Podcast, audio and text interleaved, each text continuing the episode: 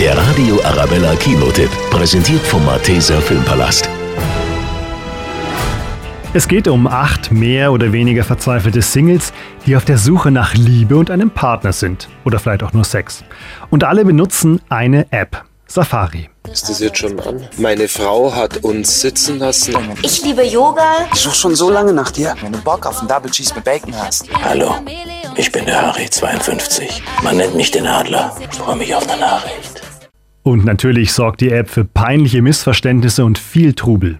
Du riechst irgendwie so lecker, wie so eine knackige Bratwurst. Sorry, aber du, das habe ich irgendwie gerade hinter mir, ja? Beziehung. Nee, das Stillen.